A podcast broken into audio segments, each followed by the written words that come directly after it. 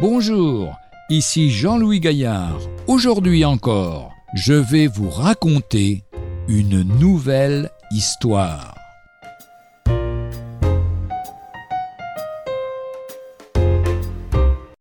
Un groupe de parlementaires français. On m'a raconté qu'un groupe de parlementaires français, invités avec plusieurs ministres par l'un de leurs collègues dans sa villa d'une plage méditerranéenne, admiraient ensemble la vue sur la mer, lorsque soudain l'un des convives, le ministre du Travail, apercevant un vieux gréement avec des voiles blanches, se mit à fredonner. Blanc, plus blanc que neige. À mi-voix, une femme, la compagne du ministre de l'Éducation nationale, continue. Lavé par le sang de l'agneau, je serai plus blanc que la neige. Quelqu'un d'autre reprit.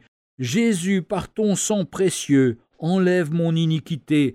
Regarde-moi du haut des cieux, dis-moi que tu m'as pardonné.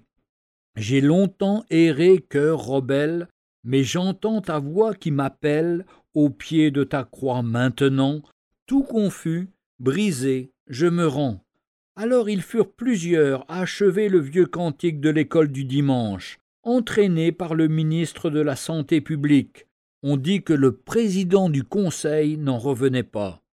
Cette anecdote certifiée authentique prouve qu'un chant tout naïf et insignifiant qu'il paraisse, appris dans l'enfance, ne s'effacera peut-être jamais de la mémoire d'un homme, quelle que soit sa carrière.